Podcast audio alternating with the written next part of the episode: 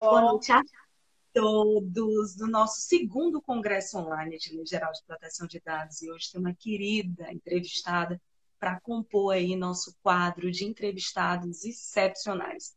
Ana Hotz. Ela que é advogada, designer, consultora, também promove treinamentos e tem como uma missão descomplicar o direito. E hoje, hoje a nossa temática é Privacy by Design. Explica para a gente o que seja esse, esse, essa definição e mais, Ana. Como foi que iniciou os estudos a respeito da temática? Qual foi a tua trajetória frente ao direito e o design? Conta um pouquinho de ti e vai diretamente ao ponto do nosso tema. Tá ótimo. Um rápido boa noite aí para todo mundo. Muito obrigada, Gabi. Sou fã aí de todas as tuas lives, né? Da Lotox, de tudo mais. E fazia tempo que a gente estava querendo fazer alguma coisa juntas, né? E esse tema é um tema muito querido. Então, uma sexta-feira é, fria aqui em Curitiba, né? Otto de lã. E aí no Ceará deve estar tá gostoso, né? É, é, então, eu sou advogada a vida inteira, né? Advogando no, no, como in-house lawyer, como jurídico de empresa, né? Eu tenho uns 15 anos aí de, de prática nisso. Fui para o design há uns 5 anos, então é, me especializei em design, me tornei designer. Então, hoje eu sou advogada, designer, designer, advogada. Dependendo do que eu estou fazendo, eu estou mais de um lado ou do outro, né? E privacidade e proteção de dados está aí, né? Na Berlinda.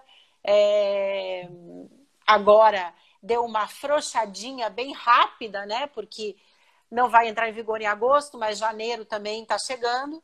E a gente está vendo aí que proteção de dados não é mais nem modismo, nem um tema estranho, tá todo mundo falando, né? Eu proteção de dados não é a minha especialidade, né? Então quero falar para todo mundo em primeiro lugar, eu sou designer e advogada, proteção de dados é um dos temas que eu trabalho, né? Mas com alguns especialistas, tanto que hoje nós temos o Humberto, querido Humberto aí, que é super especialista de PO da Mercedes, que também vai explicar os, te os temas de forma mais é, completa no direito material. E eu vou entrar aqui no que diz respeito ao direito e o design, né? Mas já atacando aqui o tema da nossa, da nossa live, Privacy by Design, nome chique, assim, meio, né, estranho. Eu não gosto muito, Gabi, desses nomes importados, porque é, a gente, brasileiro, usa muito, né, esses jargões, mas nos outros lugares, na França, na Itália, o pessoal não usa. Mas, enfim, é um nome que se deu no mundo, né? Então, é a privacidade incorporada ao design. E, apesar de ser um nome meio estranho, ele é muito, é um, é um princípio muito simples. O que é que quer dizer privacy by design? É você incorporar a privacidade quando você está concebendo um produto. Então, um aplicativo, um site, uma solução, um produto. Tem uma equipe de design, de engenharia, de desenvolvedores. Essa equipe, quando ela desenvolve o produto, desenvolve o projeto, ela já vai trabalhar pensando na privacidade. Por onde o, da, por onde o dado vai entrar, aonde ele vai ser retido, como é que vai ser compartilhado. Então, desde a concepção do produto, a privacidade já está lá, desde o início. É isso, simplesmente. Isso é o Privacy by Design. E isso nasceu lá na década de 90 pela Anne Cavoukian, que é uma egípcia, na verdade, ela mora no Canadá, ela foi comissária de proteção de dados do Canadá em Toronto, e na década de 90 eles já trabalhavam esse conceito de ter a privacidade desde que você concebe o produto, desde o início. Né? E aí, depois, com a GDPR na Europa, a, as legislações de proteção de dados dos Estados Unidos, Canadá, isso foi ganhando força. Vocês podem encontrar muito material da Anne nas redes, né, na, na, internet, tudo é A-N-N, Kavoukian, com C e K. E é, esse, esse, princípio do Privacy by Design, ele está hoje na nossa Lei Geral de Proteção de Dados, no artigo 46, no parágrafo 2 que diz o seguinte, que os agentes no tratamento do, dos agentes de tratamento dos dados devem adotar medidas de segurança desde a concepção do produto. Então, se vocês forem lá no artigo 46, parágrafo 2 da nossa Lei Geral de Proteção de Dados, o Privacy by Design está lá dentro. Então, é um, um meio de você garantir a privacidade desde o início. E para que isso? Para que depois você não precise fazendo, ficar fazendo remendo, é, se preocupando com como esses, esses dados né, podem sofrer mais tarde, que é o que a gente está vendo hoje em dia, né? Produtos e soluções que não foram pensadas dessa forma e hoje os DPOs aí estão mapeando, protegendo, buscando, tentando tapar os buracos, ver por onde o dado entra, onde é que o dado sai, como é que compartilha. Então, isto é o privacy by design. Ponto. Perfeito. Isso está sendo muito utilizado para as startups, né? E como tem sido a aplicabilidade de tudo isso, a aceitabilidade, as empresas também estão tentando reduzir o custo da adequação à Lei Geral de Proteção de Dados através dessa técnica. E me fala também é, como acesso, a comunicação mais assertiva, desde o gestor ao chão de fábrica. Como tem sido isso na prática? Tá. Gabi, deu uma falhadinha aqui no teu áudio quando você começou a falar de comunicação mais assertiva. É, você falou das startups. Startups é, sendo tá. bastante utilizadas e bem como para proteger outras empresas também, em tá. especial até para redução do custo da implementação da Lei Geral de Proteção de Dados. Como tem sido a aceitabilidade no mercado e a prática disso tudo? Você está tá. sendo, está é, reduzindo mesmo, está sendo vantajoso para as empresas? Tá, é, realmente as startups, né, empresas de tecnologia aí, são as que estão é, adotando isso mais ativamente, porque faz parte do DNA né, da, das startups. Elas se mexem muito rápido, tem times muito é, multidisciplinares e coesos, então, advogado de startup, compliance, DPO, desenvolvedor, designer, todo mundo trabalha junto desde o início, né? Então, eu tenho conversado muito, muito com colegas designers que estão dentro de, de startups, estão desenvolvendo soluções, e realmente é uma norma agora, é uma, um jeito de trabalhar que eles incorporem isso, né? Porque quando eles estão lá desenhando, entendendo, pensando o que é que vai ser aquele aplicativo, o que é que vai ser a solução, eles já estão enxergando a privacidade. E sem dúvida, isso reduz um custo depois que teria que se mudar um produto para você poder adaptar a lei, né? Que é o que está acontecendo hoje em dia. Então, isso é uma realidade hoje nas startups, mas não só nas startups, né? Em todas as empresas que estão colocando isso no seu DNA e, e entendendo é, que isso precisa ser incorporado desde o início. É, e aí você vai criando uma cultura interna de privacidade, né? Eu participo de muitos congressos, de muitos eventos com é, designers, e aí. Deixa eu até parabenizar Elias Leite, o presidente da Unimed do Ceará, nos assistindo. Que honra. Opa, que honra, isso aí. Muito obrigada. E aí, é, conversando com os meus colegas designers ou com os desenvolvedores, o pessoal da tecnologia, a privacidade já está muito incutida na cabeça de todos esses profissionais também. Não só dos advogados, dos IPOs, de quem trabalha com compliance, mas quem está desenvolvendo solução para o mercado também já entendeu que isso é necessário. E a Anne Kavukin, ela, ela sempre fala muito que privacidade é bom negócio. É, que é, as pessoas pensam muito, ah, não, se eu proteger dados, se eu der privacidade, eu vou engessar o meu produto e ele vai ser menos rentável e menos lucrativo. E sempre, cada vez mais, a gente bate na tecla não. É, a privacidade cada vez mais vai ser um bom negócio, porque vai ser segurança para o teu cliente, e isso vai ser um ativo importante no teu produto. Então, na verdade, a proteção de dados ela não devia estar ligada ao compliance, mas sim ao próprio business, ao core business, do, ao, ao, ao core do uhum. negócio mesmo, porque é bom negócio. O, o usuário ele está sendo cada vez mais nós, né? Nós somos os usuários, nós somos os titulares do direito e a gente está sendo cada vez mais educado a prestar atenção para onde vão os nossos dados e o que é feito com eles, né? Pensa dois, três anos atrás, ninguém imaginava isso, né? E a gente não prestava atenção o que é que a gente autorizava, é, por que é que a gente autorizava, aonde a gente clicava. Então, está se criando consciência e essa transparência, né? E essa, é, esse benefício que você dá para o usuário acaba sendo um ativo de marketing também para o negócio e não só um luxo ou uma obrigação da lei, né? Então, o, o, a privacidade, ela significa o controle que nós, é, usuários, titulares dos dados, temos dos nossos dados e como é que a gente escolhe o que é que eu quero compartilhar e por quê, né? Então, esse é o, o Privacy by Design. E para viabilizar a compreensão até das informações que estão sendo utilizadas, técnicas de legal design e de visual law, nas revisões de política de privacidade, também nos termos de uso, com o objetivo de cumprir as exigências expressas da Lei Geral de Proteção de Dados e os titulares desses dados obterem informações, inclusive até assertivas, para melhorar a comunicação com a sociedade.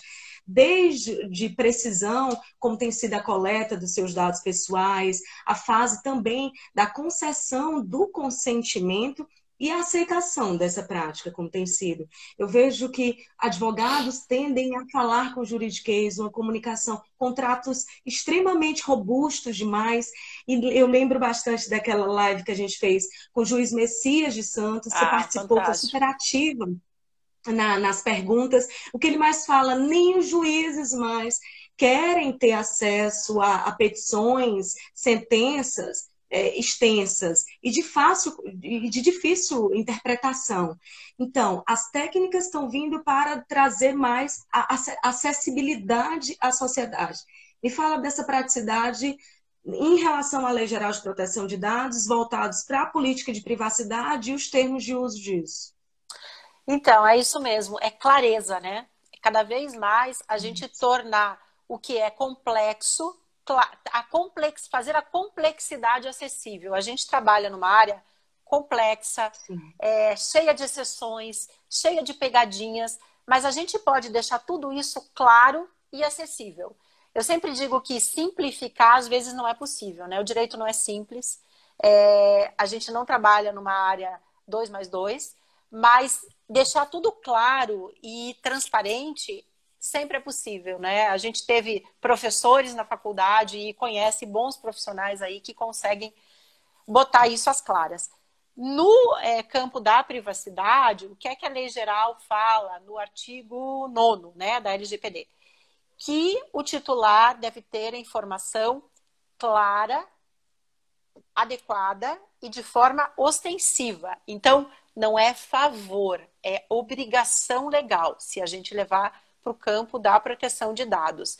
É, você precisa informar o que está sendo coletado, por que está sendo coletado, como está sendo compartilhado, para quem, tudo isso, né? Isso é obrigação, não é favor. E, e é uma tendência que vem cada vez mais de se ter clareza, não só aí na proteção de dados, mas no direito como um todo, né? Como é que a gente sai lá do, do, do da década do século XIX, né? Onde nós escrevíamos com firulas, juridiquês e complicações para passar a informação clara. E, e aí, Gabi, a gente está vivendo essa época de pandemia e pandemônio, né? Porque a pandemia é do vírus e o pandemônio é da informação é, muita informação o tempo todo. E numa época que a gente está, como vocês dizem em Nordeste, com o juízo meio atordoado, né? Não, não tá, ninguém, ninguém tá trabalhando com, com 100% da sua condição, né? E, e assim. Nem o sono. Gente, eu tô trocando, vou dormir três da manhã, tenho que acordar cedo. Gente, que isso. Não. Fora a enxurrada de curso, de, de, de ferramentas gratuitas, isso causa ainda mais ansiedade e a produção é. ainda diminui mais. É, e assim, a, a, a, gente precisa também entender que esse período né, estranho pelo qual nós estamos passando, é, ele não é uma gincana de produtividade, né? É, não sei, eu tenho dois filhos, é, uma casa, estou é, sem ajuda doméstica. Então, assim, a gente está limpando, fazendo homeschooling, é, tem quatro pessoas trabalhando dentro de casa. Eu fui removida para a cozinha essa semana, porque a sala virou office. Logo tem baia na minha sala, entendeu? Porque eu tenho uma filha de 14, um filho de 11, um marido. Todo mundo está trabalhando, todo mundo está estudando. Então, é muita adaptação. E nós estamos convivendo Sim. também com medo, né, Gabi? E é humano Sim. você ter medo. A gente aí está todo dia vendo situações diferentes. Graças a, a Deus, né? Nós somos seres humanos equipados com, com estrutura corpo, para suportar essa crise. Claro, a gente foi feito para fugir do animal, para buscar comida, né? O nosso aparato humano ele foi construído para o caos, para a dificuldade. Então, a gente tem condições, sim, de fazer frente a isso. Mas a gente precisa é, lidar com essa nossa questão emocional. Então, dentro disso, a gente não está tendo clareza para ler a informação e para interpretar páginas e páginas de normativas que mudam a cada minuto. Né? Medida provisória, cada estado com as suas legislações, os advogados, a gente está trabalhando loucamente para dar assessoria para os clientes, né? No, no, trabalhista, no tributário, Verdade. áreas que todo momento muda. Então, nesse momento, a gente precisa, como advogado, como gestor de crise, ser muito assertivo, é, dar para o cliente a informação que ele precisa. Né? Tem um livrinho que eu amo que se fala assim: obrigada pela informação que você não me deu, né? que é do Norman. É, o que é que a gente não vai falar para essa pessoa, porque ela não vai ter condições de assimilar tudo e tocar o barco no dia a dia. Eu tenho um podcast que se chama Direito e Design, né? Tá aí nos tocadores, no Spotify e tudo mais. Essa semana eu gravei o episódio do, do Corona, né? Que eu escrevi três vezes esse episódio para gravar nas últimas duas semanas e mudava e não sabia e o que é relevante a gente falar hoje em dia, né, Gabi? Com tanta informação Ser circulando. Prático. Ser prático. Como é que, que a gente ajuda as pessoas? Chegar para ter um fim. Exatamente. Então, assim, clareza, objetividade. Quando você passa uma informação para uma pessoa, pensar o que é que ela precisa fazer com aquela informação. Então, se eu produzo um, um, termo de consentimento, se eu produzo um termo de privacidade, de proteção de dados, o que é que o meu usuário precisa saber? Que dados eu estou coletando? Por que eu estou coletando? Se eu faço uma petição, se eu estou produzindo um documento jurídico, é para o juiz que eu estou escrevendo. O que é que o juiz precisa fazer com aquela informação? Julgar. Se eu estou fazendo um contrato, o que é que eu estou passando para as partes? informações de como aquelas operações que eles vão tocar, né? É um manual de instruções, o contrato é um manual de instruções. Então, vamos organizar o contrato e escrever de forma clara. E tudo isso está é, tá vindo muito bem, Gabi. As pessoas estão aceitando muito, né? Esse, este é o visual law, né? Que a gente, a gente chamou essa palavra que pegou muito bem, né? Visual law, que nada mais é usar linguagem clara e design para passar informação jurídica. Então, começa num português claro, é objetivo, e com elementos de design, pensando nas pessoas para quem nós estamos levando a informação jurídica. Isso Nossa. é o Visual Law. O portal Juro já apresenta, em seus termos de uso, um modo diferente de fácil leitura sem perder a segurança jurídica os sites precisam fazer um trabalho também para melhor transmitir essas práticas de maneiras úteis. Inclui a redução do tempo, um regulamento, ler as políticas todas de, de privacidade. As empresas não puderem fazer isso, pode ser necessário um regulamento para fornecer proteções básicas de privacidade. Acredita na consequente expansão da área jurídica de forma ainda mais responsável? O que você enxerga assim essa previsão, principalmente no pós-pandemia? Dessa sua área de atuação e também essa adaptabilidade, né? A implementação da lei precisa estar até janeiro de 2021. O que, que você hum. acredita que ainda pode ser, vir a ser transformado nesse período, mais técnicas inovadoras ou colocar em prática as que já, já, já possuem uma nova criatividade, uma nova adaptação? O que, que você acha que nesse período vai vir de transformação?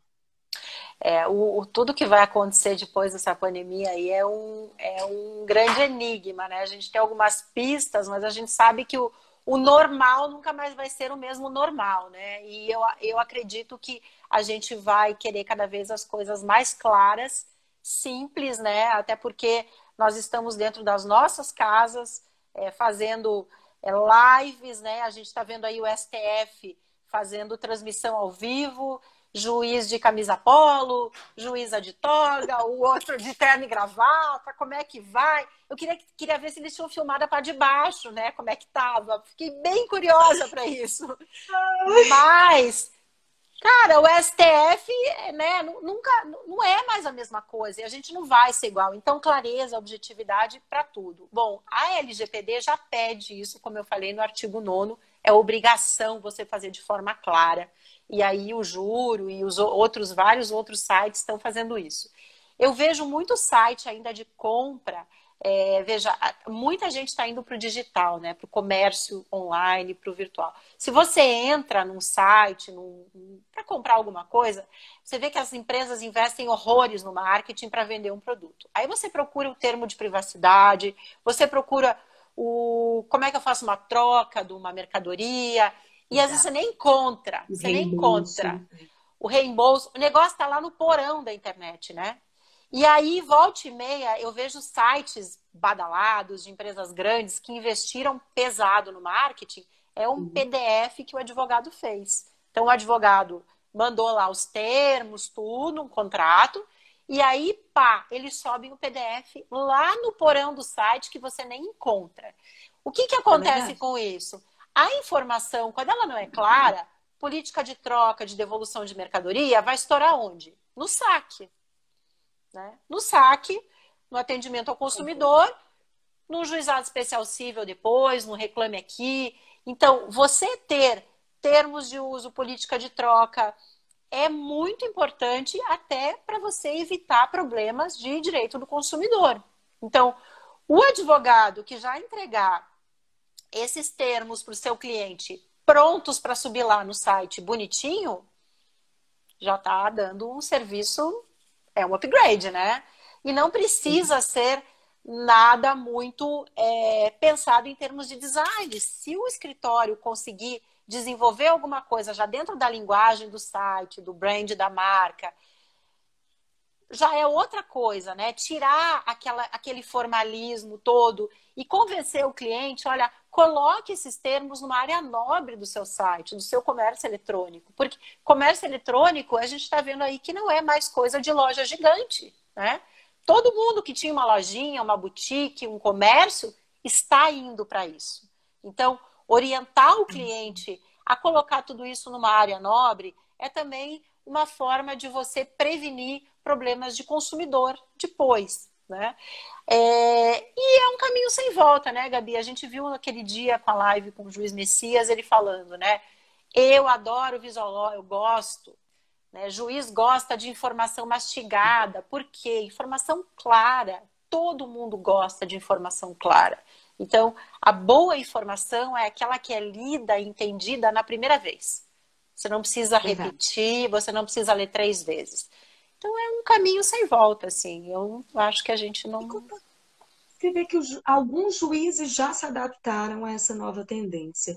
Você acredita que ainda está bem amador, bem primário essas, essas no... iniciativas desbravadoras ainda, com a aplicação do, do Visoló nas petições e também a, é, a aceitabilidade dos juízes?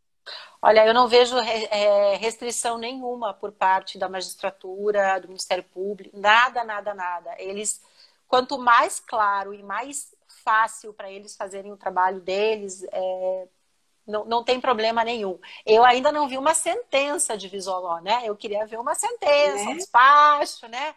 Quem sabe Vamos estimular o juiz Messias, já que ele é todo de Skype, de rede social, é. adoro. A gente não cria essa cultura e no futuro, na medida que os advogados forem falando dessa forma, o, a gente tenha uma sentença que a parte entenda. Já pensou que legal uma parte pegar a sentença no processo dela e o advogado não precisar explicar nada, porque a parte vai entender tudo?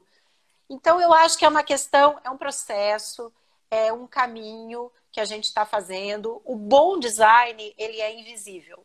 Né? Quando você pega um bom aplicativo, uma, um bom site, você nem percebe que tem design ali dentro. Então, o bom visual também, a boa informação jurídica, ela não é uau, ela não é ostensiva.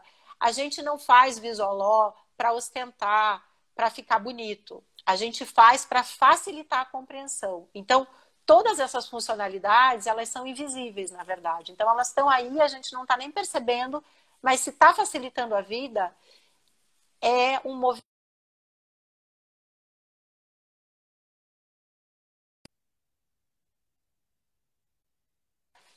que é alinhada com o nosso tempo, com a nossa era, né? Porque é assim que a gente consome informação para tudo. Perfeito. Ana, agradecer sua, sua participação, parabenizar todo o seu trabalho de expansão e acredito bastante que essa seja a nova tendência de mercado e que outras pessoas possam se inspirar na sua carreira, na sua ousadia, advogada, design, design de advogada, ainda precisando fazer treinamento, ser professora, prestar consultoria em grandes empresas. Passa um conselho para as pessoas que nos assistem, que queiram se inspirar na sua trajetória também. Eu mesma já fiz um curso com a Tessa, estou fazendo outro agora também, espero ter a oportunidade de fazer o seu para exatamente buscar essas transformações. Esse período de quarentena, estou desenvolvendo a criatividade, fazendo umas cores diferentes, para o meu cliente se sentir personalizado. Eu é dediquei, tive entusiasmo para entregar um serviço totalmente transformador para ele. Eu acho que isso faz toda a diferença na classe. Faz, faz sim, Gabi. O cliente, é, a gente trabalha muito com entrevistas com os usuários para entender o que, que importa no serviço jurídico, né? Eles querem mesmo que os advogados entendam o negócio dele, falem a linguagem do negócio. E eu acho que a gente vive um período que a gente precisa de acolhimento, né? A gente está vivendo um período de gestão de crise, de incerteza. Nós, advogados, não temos respostas para tudo. É, o design é uma boa ferramenta para a gente descobrir como se vira no meio da incerteza, porque não dá para pedir mais três legal opinions, buscar a segurança. A gente vai indo como dá, orientando o cliente junto, de mão dada, tocando, entendendo né, o, o negócio dele. Então, é, a minha trajetória para o design foi que eu cansei do direito puro e simples e resolvi buscar alguma coisa a mais, né? Então, eu sempre digo que design se aprende com designers. Então, quem quer estudar e já tem o legal, vai atrás do design aí para aprender, que é um jeito diferente de pensar. A gente trabalha com projetos, a gente trabalha com a mão na massa. Então, os nossos livros de design, eles são diferentes dos livros de direito. Em vez de ficar estudando, estudando, estudando, a gente faz projeto, prototipa, né? Esse é um momento que a gente está vivendo de prototipação, de teste, né? Quanta coisa que nós queríamos implementar. Ah, eu vou montar meu curso online, a minha consultoria online, eu vou fazer home office. Acabou, estamos tendo que fazer todo dia. É MVP todo dia, é protótipo todo dia. E o design é isso, é você ir, né, testando e olhando todos os dias como é que pode ser feito. Então, se joguem, testem, não tenham medo de errar, errar pequeno, né? Errar, é, é trabalhar no, no, miudinho ali. Eu falo isso muito no meu, no meu podcast também, né? Como a gente pode fazer isso no direito sem causar um estrago. E eu gosto muito de dar treinamento também, porque esse essa chavinha que o pessoal chama de mindset, que é uma palavrinha meio nojentinha também, né? Mas, enfim, essa chavinha que a gente vira para o design é uma chavinha que todo advogado deveria virar. Então, todo mundo pode ser um pouquinho designer. O design não é só para designer, né? O Tim Brown da IDEO fala muito isso. Todo mundo pode ser um pouco designer, pensar no seu usuário, pensar na solução que pode ser dada e quem gosta do tema vai olhando, vai seguindo, isso aí já está fazendo né, o, teu, o teu caminho, aplicando para a tua área. A gente no direito tem o tributário, o constitucional, o civil, o trabalhista. Joga o design junto com isso e vai tocando, entendendo quem é o teu usuário. Eu acho que é isso, né? Obrigada. Mais é... sucesso. Muito bom. muito alto. Tenho muito orgulho de você participar também na nossa associação, trazer Eu insights. também, Gabi. Ainda tô miudinho ali, não consegui abraçar o Lotox ainda, porque é tanta coisa, né? E para a gente se comprometer com um projeto novo, a gente precisa também saber que dá conta. Então a gente vai Perfeito. prototipando, indo e fazendo coisas juntos. Parabéns por esse projeto, por levar de norte a sul. Eu acredito muito na regionalização do direito no Brasil e essa conexão Ceará-Curitiba, adoro. Tá bom? Beijo oh, grande. Beijo. Vou chamar Humberto agora. Humber... Oh, Humberto é venezuelano, mora no Brasil, já rodou o mundo e é um cara fantástico, com uma experiência maravilhosa. Estou muito feliz também de ter ele aqui. Show. Beijo, Gabi. Oi, Deus. Humberto. Tchau, tchau. Humberto, tudo bem? Tudo bem, um prazer estar com você. Muito obrigado pelo convite. Tudo certinho. compartilhar e trocar experiências com vocês. Coisa boa. Aula, vou chetar. Uma fofa. Vamos lá, doutor Humberto, nosso entrevistado, ele que é doutor em Ciências Políticas pela Universidade da Venezuela, mestre em Prática Jurídica, economista pela Espanha, mestre em Direção e Gestão Pública Local na Espanha, especialista em Função Pública e Gestão de Recursos Humanos na Espanha, advogado especializado em Direito Público Corporativo, além de DPO, com 16 anos de experiência nas áreas de direção e coordenação de consultoria jurídica também, gestão, proteção de dados, recursos humanos, o currículo é gigante. Agora, fala as considerações com as suas experiências, as principais experiências que podem impactar ainda mais no nosso congresso online de Lei Geral de Proteção de Dados, para outras pessoas se inspirarem na sua carreira de sucesso e, e buscar é, se desenvolver ainda mais com essa sua trajetória de DPO. Eh, sí, es muy importante pensar fuera de caixa. Como estaba falando Ana há minutos, é preciso virar essa chave que nós temos na cabeça e cambiar o mindset. Se nós temos que mudar o mindset, o direito de agora é totalmente diferente ao direito de anos atrás. Muitas vezes nós pensamos que temos a resposta para todas as coisas. Temos que entender que não temos essa resposta. E além disso, é muito importante, como advogados, nós queremos encontrar as respostas a todo dentro da lei. Se você recebe uma pergunta, imediatamente você acha, ah, a lei no artigo X, no artigo Y, fala X coisa. Isso é o que eu vou falar. As pessoas que estão esperando nossa resposta não querem uma resposta baseada com um número do artigo. As pessoas que estão esperando nossas respostas estão esperando compreender, entender e poder fazer aplicação disso que nós estamos fornecendo para eles.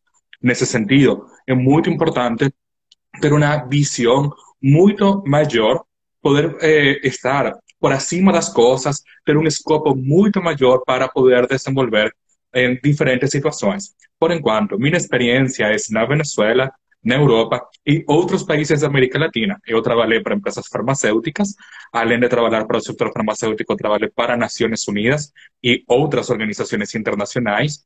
Eu sou dono um escritório de advocacia na Venezuela e aqui no Brasil eu trabalho como Data Protection Manager na Mercedes-Benz. Então, eu posso falar para você uma experiência como um advogado do setor público, experiência de um advogado do setor privado, experiência de um advogado do setor de organizações internacionais e além por 16 anos eu estou fazendo a coisa que eu mais adoro na minha vida, que é ser professor da faculdade, do mestrado, doutorado e treinar as pessoas.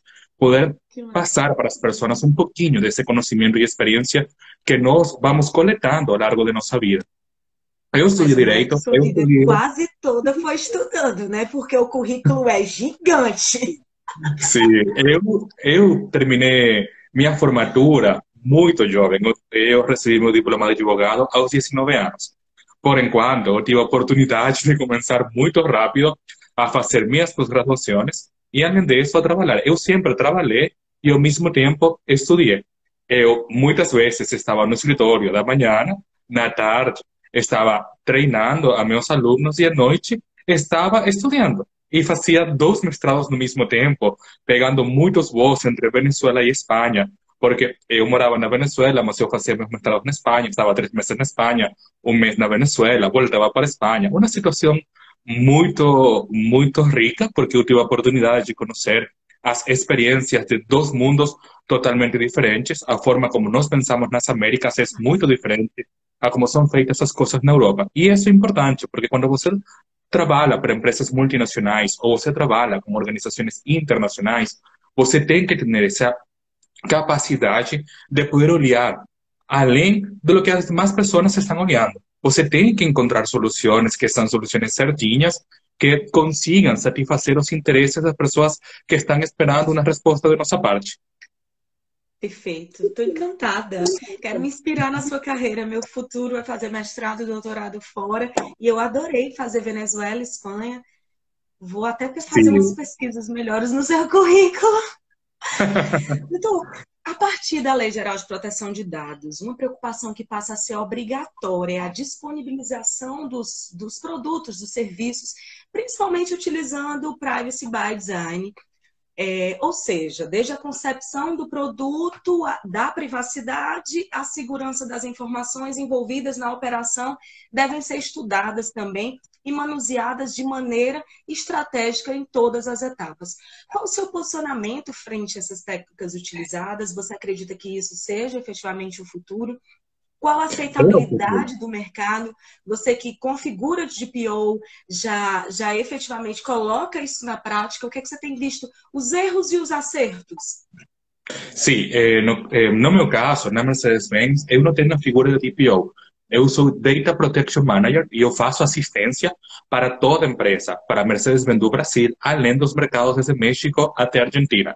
Por enquanto, toda América Latina fica nas minhas mãos.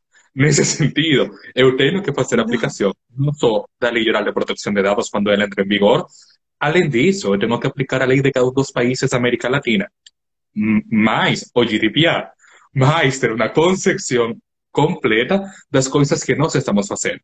Minha recomendação para todas as pessoas é que o Privacy by Design tem que ser aplicado desde o dia 1. Cada projeto da empresa tem que iniciar com Privacy by Design. Por exemplo, se nós estamos falando do departamento de RH, o departamento de RH tem a intencionalidade de desenvolver um novo projeto para atender os colaboradores do nosso escritório. Quando tem que trabalhar a área de privacidade?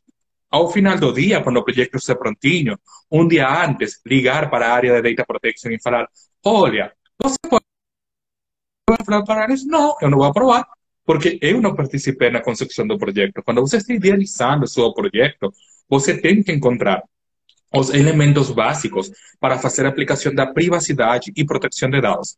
Para isso, é muito importante, em primeiro lugar, fazer uma revisão do modelo de governança de dados.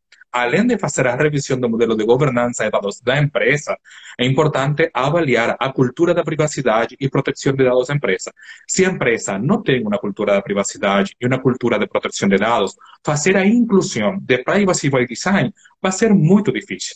Por quê? Muitas pessoas falam de que, por exemplo, no caso do Brasil, a LGPD traz ou trouxe 10 princípios. São 10 princípios, perfeito, mas muitos colegas falam de que não são 10 princípios. Nós estamos falando, na verdade, de 12 princípios. Por que 12? Porque além dos 10 que estão especificamente estabelecidos na lei, nós temos que adicionar Privacy by Design e Privacy by Default.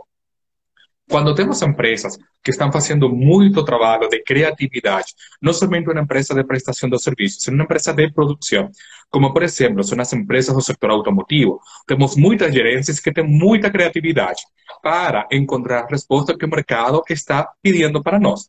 Nesse caso, você tem que fornecer para toda empresa uma cultura da privacidade. A empresa tem que adotar a cultura da privacidade. Por isso é importantíssimo, neste momento que nós estamos fazendo a implementação dos projetos de proteção de dados nas empresas do Brasil, ensinar a cada uma das pessoas que estão dentro das empresas, em todas as áreas, que é privacidade e proteção de dados. Que as pessoas compreendam que quando estão desenvolvendo um produto, elas têm que pensar que passa, como seria seu papel se elas fossem usuário desse produto. Quando eu usar esse produto, eu quero que meu dado está ali, eu quero que a empresa colete meus dados, eu quero que a empresa possa disponibilizar meus dados e compartilhar com outro. Eu quero ter segurança ou não quero ter segurança na forma como meus dados estão sendo tratados dentro da empresa? Esse é o primeiro. Você que colocar a essa pessoa que tem uma ideia. Quando eu adoro quando meu ramal está soando e falam, Humberto, eu tenho uma ideia. Ah, que bom! Eu tenho muitas. Vamos a falar. E quando vamos a falar, o primeiro que eu pergunto para ele, perfeito, qual é a sua ideia? Qual é o seu projeto? Qual é o seu escopo do seu projeto? Por que você precisa tratar dados pessoais? Qual é a finalidade do tratamento desse dado? Quantos dados realmente você precisa? Aí estamos fazendo aplicação do princípio de finalidade, o princípio de necessidade, que fala da minimização dos dados. Estamos fazendo uma revisão de se a finalidade tem correspondência com a necessidade, e isso é adequação, que é outro princípio que estabelece a lei. Aí pergunta, eu pergunto para eles imediatamente qual é a forma que o titular dos dados vai poder acessar a seus dados. Como o titular dos dados vai conhecer o que você está fazendo. E aí entramos. Então, se, por exemplo, vamos a disponibilizar um serviço por um site ou vamos a utilizar um aplicativo que estabeleça a política de privacidade, que estabeleça o termo de uso, se vamos a eh, trabalhar com o consentimento, que apenas é um das 10 bases legais que estabelece a LGPD, essa declaração de consentimento, como vai ser feita? A pessoa vai poder entender e compreender exatamente o que nós vamos a fazer.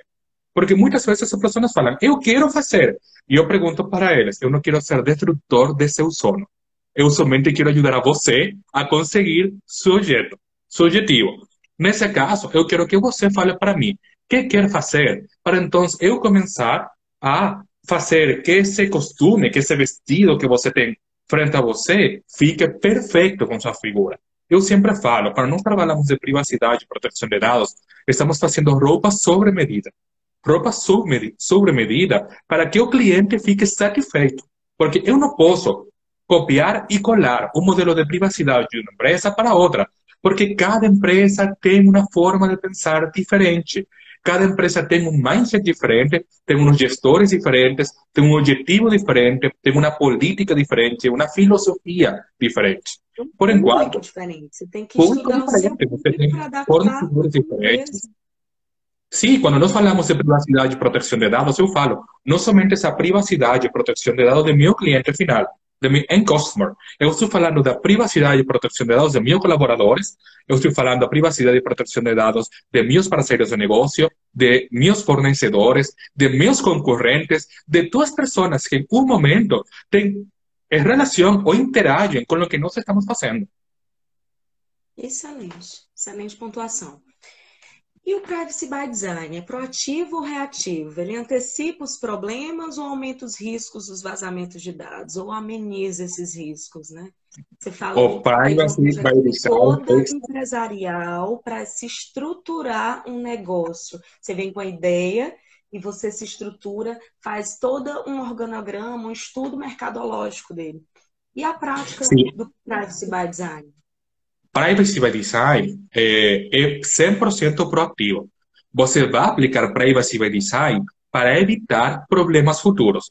Por quê? Porque se você faz uma correta aplicação do Privacy by Design desde o dia 1 do seu projeto, você vai garantir para a empresa, para o time que está desenvolvendo o produto ou serviço, que o que eles estão fazendo vai estar de acordo com o que estabelece a lei, com os princípios, que são hoje são princípios padrões da área internacional porque nós estamos falando finalidade, adequação, necessidade, livre acesso, responsabilização, eh, prestação de contas. Esses princípios são princípios que estão na Europa, que estão nos Estados Unidos, que estão na América Latina, que estão aqui no Brasil. São princípios que não vamos a fazer uso deles para todo, porque o titular de dados, você, eu, somos pessoas, pessoas com direitos. E quando eu falo, você tem direito à privacidade? Sim, eu tenho direito à minha honra, minha imagem, minha reputação a minha intimidade. Perfeito. Você tem direito à autodeterminação informativa? Sim, eu posso decidir que quero receber e que não quero receber. E você tem direito à, à proteção de seus dados pessoais? Sim, porque o direito à proteção de dados pessoais significa que eu tenho direito a decidir quem, como, quando vai fazer uso de meus dados pessoais. Então, isso é fundamental. Se você tem isso desde o dia 1 um de todo o projeto, você é proativo, você vai ficar, no final, prontinho, adequado ao que estabelece a lei e vai garantir os direitos de todos. Nesse caso, eu falo sempre para as empresas quando estou fazendo treinamento sobre a LGPD e modelos de governança. Quando você está falando de cultura da privacidade, cultura da proteção de dados, fale para gente de privacy by design. Pergunte para os colaboradores que acham eles que tem que fazer e que não tem que fazer. Faça jogos eh, com as pessoas, onde elas possam interpretar papéis diferentes para saber como seria sua reação ante uma situação particular. A Ana estava falando há pouco sobre a importância do design, de fazer cada vez mais transparentes, de poder envolver as pessoas e que as pessoas compreendam o que nós estamos fornecendo para eles. Eu quero ir um pouquinho mais além, um pouquinho mais para frente. Eu sou especialista em inovação. Por enquanto, eu sempre faço, eh, vou fazer ou aplicar jogos de inovação. Desde o ponto de vista do marketing, funciona muito bem. Desde o ponto de vista do direito, também. Eu lembro, vou comentar para você uma piada. Eu estava na Venezuela com meus estudantes de Direito da Regulação Econômica, uma matéria que é teórica, uma matéria que tem muitos eh, livros, que as pessoas têm que ler muito. E eu falei para eles, vamos a fazer um jogo de inovação. Eu quero que meus estudantes sejam capazes de compreender por que é necessária a regulação do Estado e quando nós podemos ir mais para frente e ser autorreguladores e não esperar que o Estado faça a regulação. Por quê? Quais são as teorias? Por que o mercado precisa isso? Por que o direito precisa isso? Eu pedi para meus alunos, nesse dia, quando entraram na, na sala de aula, por favor, tirem os sapatos fiquem descontracturados. Vamos a ficar todos como se estivéssemos na casa. Eu di para eles posts de muitas cores. Eu falei, vamos a fazer um jogo que tem por nome bote eh, a motor. Bote, barco, um barco que estava ali, um barco que estava no meio do oceano. O barco tinha muitas âncoras e não podia avançar. Então, nós tínhamos que encontrar soluções para que essas âncoras desapareceram e o barco seguir até o porto. Que son estas eh, áncoras? As áncoras son os problemas que nós vamos encontrar. Então, eu falava para eles, por exemplo, desenvolvimento do sector turístico. Temos que fazer uma regulação, temos que criar uma lei que promova a inversão, o investimento no sector turístico e que eh, fale de competitividade. O que vamos a fazer? Como quitamos essas âncoras? Cada ideia deles era um motorzinho. Esse motorzinho era para tirar uma âncora e poder avançar. E eu falava para eles, ah, momento, Lembrem que vocês são estudantes do direito. Você tem que aplicar os princípios da lei, como fazer a lei, técnica legislativa, fazer todo, mas vamos a fazer de uma forma que seja clara, transparente, para que qualquer pessoa possa entender. E dessa forma, quando eu vou apresentar o produto para o público, para o Congresso, quando vou falar com a sociedade civil, cada um deles pode entender e vou sumar apoios para ter cada vez mais suporte ao momento de apresentar meu produto. Quando não falamos de privacy by design, exatamente o mesmo. Tem outro jogo de inovação, que é a caixa do produto. Vamos a construir a caixa do produto que nós queremos fornecer para o mercado. Perfeito. Quando estamos fazendo a construção desse produto e a caixa, o empaque que vamos entregar para o cliente final, vamos a pensar na privacidade. Onde eu vou indicar para o cliente final quais são seus direitos? Onde eu vou indicar para o cliente final como está sendo desenvolvido esse produto, como foi desenvolvido e quais são os pontos importantes de acordo à lei que ele tem que conhecer. Eu posso fazer. O direito não tem que ser simplesmente leis. O direito não somente tem que ser livros. Nós podemos conviver cada vez mais com o direito. Para isso, temos que fazer que as pessoas sintam que o direito não é somente para advogados, que o direito é para todos. Porque, finalmente, que é o direito? Regras, normas que vão a regir, que vão a regular nosso desenvolvimento na sociedade. Agora, como vou fazer eu para que isso seja certo, para que isso funcione e não simplesmente seja uma letra que esteja escrita no livro e nadie eh, lembre dele? Exatamente. Michelle Sá, parabenizando a live, que exemplos práticos incríveis. Gente, quem estiver gostando, coloca coraçãozinho, coloca pergunta ao vivo, manda manda no aviãozinho para outras pessoas. Efetivamente, está sendo impactante mesmo essa live. Eu estou muito orgulhosa da sua participação, doutor Humberto. Não, obrigado. E desculpa meu português, estou tentando falar o melhor possível, para que cada uma das pessoas possa entender. Super, super, super, estamos entendendo tudo.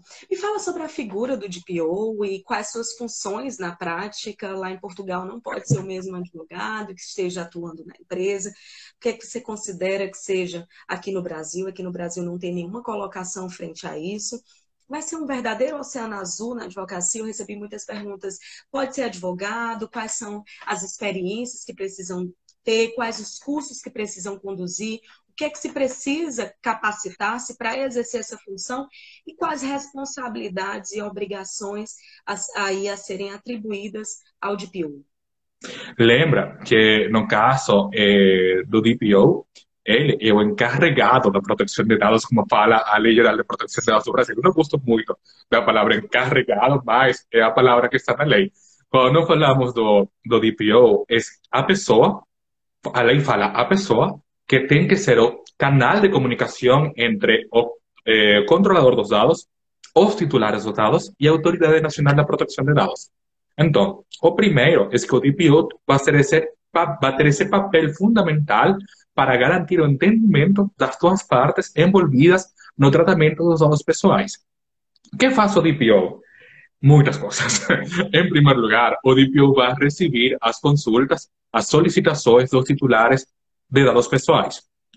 Ele tem que receber, tem que canalizar, encontrar o caminho para gerar as respostas que os titulares dos dados pessoais vão apresentar para as empresas, para os controladores. O DPO vai receber a eh, notificações, notificações da Autoridade Nacional para a Proteção de Dados. O DPO tem que guiar a, eh, a empresa aos gestores da empresa, cada uma das pessoas que trabalham dentro da empresa, em como fazer aplicação das disposições da lei e outras normas que sejam aplicáveis no caso determinado. Além disso, eh, o DPO tem que cumprimentar com as demais tarefas que são assignadas pela organização e também por outras normas que vão ser eh, dictadas em seu momento pela Autoridade Nacional de Proteção de Dados. Você fala que temos um oceano azul. Eu não falo de um oceano azul. Eu falo que temos muitos oceanos envolvidos no, dentro da figura do DPO e outras dentro da Lei Geral de Proteção de Dados. Até que a Autoridade Nacional não entre em funcionamento, nós temos muitas lagunas. E essas lagunas têm que encontrar uma solução. Porque nós que estamos fazendo no Brasil, e eu falo como se eu fosse brasileiro, nós que estamos fazendo no Brasil, nós estamos pegando as experiências europeias, estamos pegando quase, essa experiência. Quase eu adoro país, eu adoro o Brasil. Nós estamos pegando as experiências europeias, as experiências de outros países que já têm desenvolvidas a lei de proteção de dados e estamos fazendo essa adaptação para nosso mercado. Mas nada, nada pode falar para nós, você está fazendo certo. Porque a autoridade nacional, quando entra em funcionamento, pode falar. No caso do Brasil, vai ser diferente. Você fala, tem que ser advogado. O DPO tem que ter conhecimento jurídico. Não precisamente tem que ser advogado. Se você pergunta para mim, para Humberto, pessoalmente, eu poderia falar para você, ah, que seja advogado, perfeito, tem entendimento da lei, tem entendimento dos processos, pode dar respostas, mas se se é advogado, o advogado tem que ter conhecimento também de segurança de informação, de tecnologia de informação. E nós temos casos dentro do mercado brasileiro de profissionais da área de segurança de informação, que eu quero parabenizar porque são muito bons, que têm conhecimento da Lei Geral de Proteção de Dados excelente. Excelente. Agora, o ideal é que tenhamos um comitê um comitê que está envolvido por profissionais de diversas áreas, profissionais da área jurídica, profissionais da área de segurança da informação e profissionais de compliance, porque compliance forma parte disso. Nós temos que fazer cumprimento da norma, tanto a norma, a norma em sentido estricto, a lei, como norma no sentido lato, que são as normas internas da empresa. Então, quando falamos da figura do DPO, depende do país. Brasil no, eh, vetou a, o de que o DPO fosse divulgado, eh, de que era praticamente reduzir a prática somente para advogados, isso era restritivo dentro do mercado, mas eu falo para as empresas, você não pode colocar como DPO a qualquer pessoa, a pessoa que está ali tem que ter conhecimento, porque, além de tudo, na área de privacidade e proteção de dados está em construção, você não tem respostas fechadas, e cada situação é diferente. Uma pessoa que esteja trabalhando, por exemplo, na área da saúde, tem umas regras diferenciadas da pessoa que esteja trabalhando na área automotiva, no caso. Diferenciada de outra pessoa que esteja trabalhando na área educativa. Se você tem um DPO de uma escola, é totalmente diferente a um DPO de uma faculdade. E são educativos. Mas em um caso, tem crianças e adolescentes, em outro caso, tem adultos. Então, se você tem um DPO que trabalha para um laboratório farmacêutico, ele tem umas regras de jogo, que é diferente a um DPO que trabalha para um hospital. Ah, são sector de saúde? Sim, mas o tratamento de dados é diferenciado. Então, um DPO tem que ter conhecimento do negócio e, além de conhecimento do negócio, tem que ter conhecimento da lei. No caso europeo, as autoridades nacionales de protección de datos de cada país ven estableciendo requisitos diferentes. Por exemplo, na Espanha, sou DPO na Espanha, você tem que fazer um curso de 130 horas. Além do curso de 130 horas, você tem que apresentar uma prova oficial. E depois que você apresenta a prova oficial perante a Autoridade Espanhola de Proteção de Dados, você é um DPO e pode trabalhar para uma empresa. E esse curso de 180 horas, um curso longo, com muito conteúdo, você tem que aprender de segurança de informação, você tem que aprender da área jurídica, você tem que conhecer o GDPR perfeito para poder passar depois a prova do Estado, para você poder fazer GPO. Outros países não têm. Mas, eh, nos últimos meses, muitas autoridades han venido estabelecendo certificações, como, por exemplo, a CENIL, a autoridade francesa, tem uma certificação. E tem diferenças também de eh. No caso do Reino Unido, você tem que cadastrar o DPO dentro da, do site da Autoridade Nacional, do AICO. Você tem que fazer um pagamento cada ano sobre essa pessoa que está fazendo o trabalho de DPO. Aqui, no caso brasileiro, além do DPO pode ser uma pessoa jurídica.